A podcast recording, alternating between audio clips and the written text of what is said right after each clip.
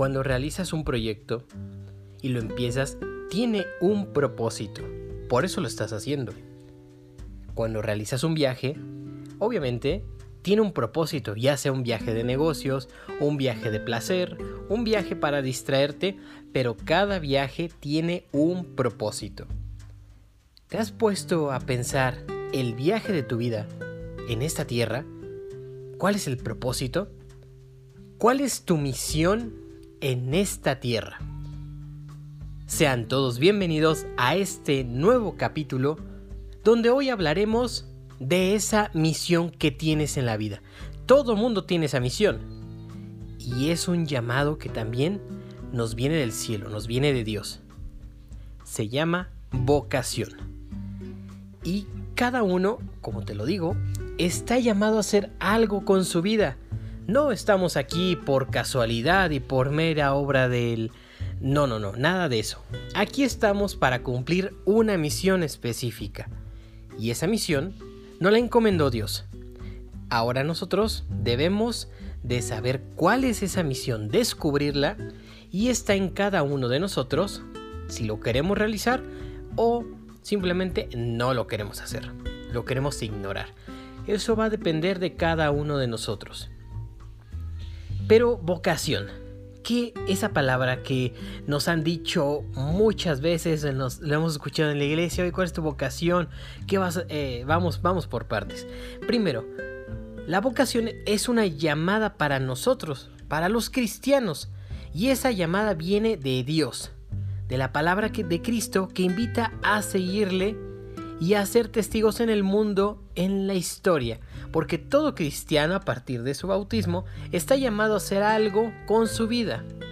Y nosotros debemos darle esa respuesta y un servicio para ponernos en marcha. Cualquiera que sea nuestra vocación, estamos llamados a algo y es muy importante. Y es que estamos llamados a la santidad desde tu vocación, desde mi vocación. Estamos llamados a la santidad. Yo te invito a que escuches uno de nuestros capítulos en donde hablamos más a profundidad de la santidad. Y ya que todos somos llamados a la santidad, y obviamente es, participar en la plenitud del amor de Dios, para amar y ser felices, y por qué no, también hacer feliz a los que nos rodean. Es importante saber que toda llamada a la vocación tiene como un origen y como origen nada más Dios. Ese es el origen, Dios. Y como finalidad o como fin de la vocación es la realización de la persona dentro de los marcos en los cuales se puede realizar mejor su afán de ser feliz. Porque si nosotros encontramos nuestra vocación, les puedo casi asegurar y estoy súper convencido de que nos garantiza nuestra felicidad si logras encontrar tu vocación. Tu vocación que es el lugar donde perteneces. Porque Dios da a cada uno su propia vocación para contribuir a mejorar este mundo en el que vivimos todos, en tu sociedad. Y esa respuesta conlleva obviamente una exigencia de dar lo mejor de nosotros y de dejar este mundo terreno mejor de lo que lo encontramos. Y la vocación es una señal clara de que debemos de estar muy atentos a tener una conducta intachable a los ojos de Dios y obviamente lo que menos necesitamos en una vocación es la pasividad.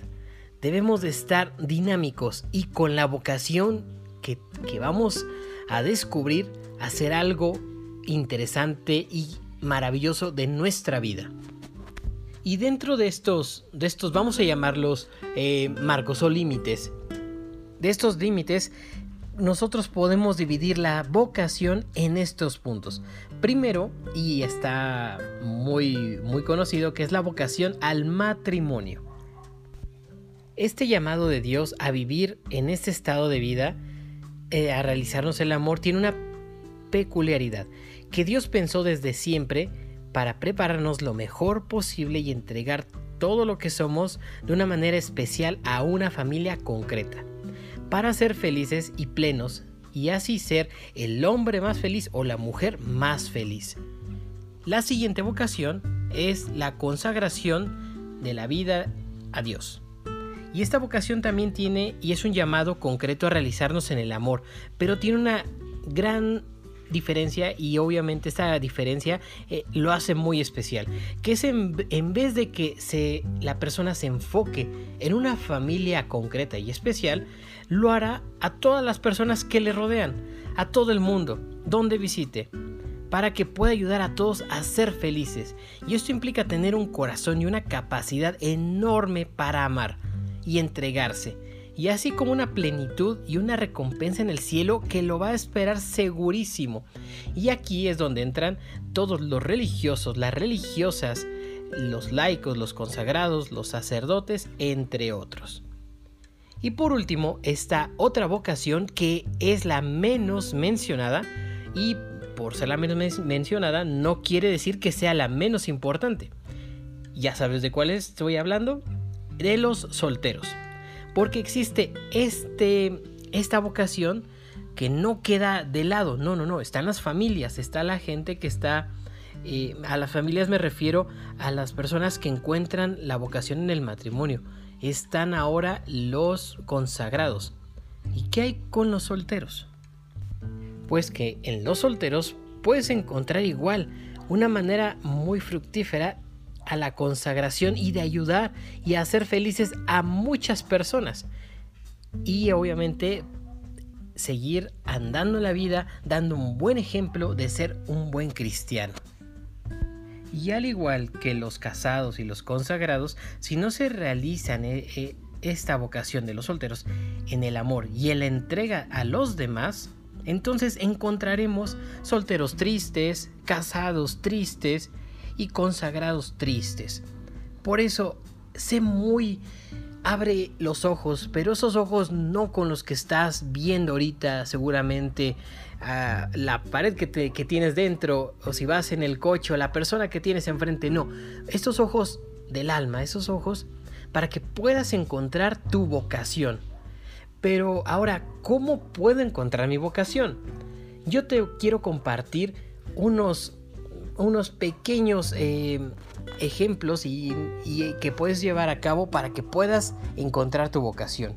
El primero es pedir ayuda y buscar un director espiritual, porque necesitamos a alguien a quien poderle platicar nuestras inquietudes y qué mejor que un director espiritual el cual te pueda ayudar a discernir cuál es el camino que tienes que tomar. Y para, esa, y para tomar esa, ese camino y esa decisión, necesitas escuchar a Dios. ¿Y cómo lo vas a escuchar?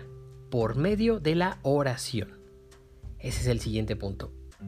Reza, ora mucho para que puedas encontrar y escuchar la voz de Dios y que te indique cuál es el camino que tienes que seguir.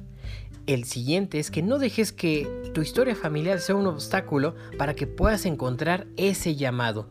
Tienes que ser eh, desarrollar ese, ese instinto muy agudo para que puedas encontrar cuál es el camino donde tú te vas a realizar y al final de ese camino y también durante el mismo vas a ser muy feliz. Y para ello, el último punto que quiero compartir contigo es que no pierdas la paz y no tengas miedo. Un buen amigo un día me decía a mí, que su mamá igual le decía, eh, sabes que tienes que hacer algunas cosas en casa y demás, pero cuando él salía y tenía que tomar sus decisiones, de pronto no sabía qué camino tomar. Y su mamá le decía, lo único que tienes que hacer es tomar la decisión que te dé más paz a tu corazón, porque ahí será el camino y ahí es el lugar donde tienes que estar. Yo te invito a que seas paciente y que pidas con constancia y humildad a Dios que te revele sus planes, porque es un plan de amor para ti. Dios está enamorado de ti y Él quiere tenerte en sus brazos, en su sagrado corazón y quiere lo mejor de ti. Y ese mismo amor que Dios nos tiene nos irá diciendo cuál es la verdadera vocación que nos va a llevar al cielo a su lado para compartir la gloria con Él. Y así, pues obviamente, seremos también felices mientras estemos desarrollando nuestra vocación. Ponte a pensar, ¿Qué sería de tu vida si encuentras tu correcta vocación? El camino donde tienes que estar. Y recuerda lo que, lo que te comenté en un principio, que todos estamos llamados a la santidad desde nuestra vocación. ¿Lo puedes ver?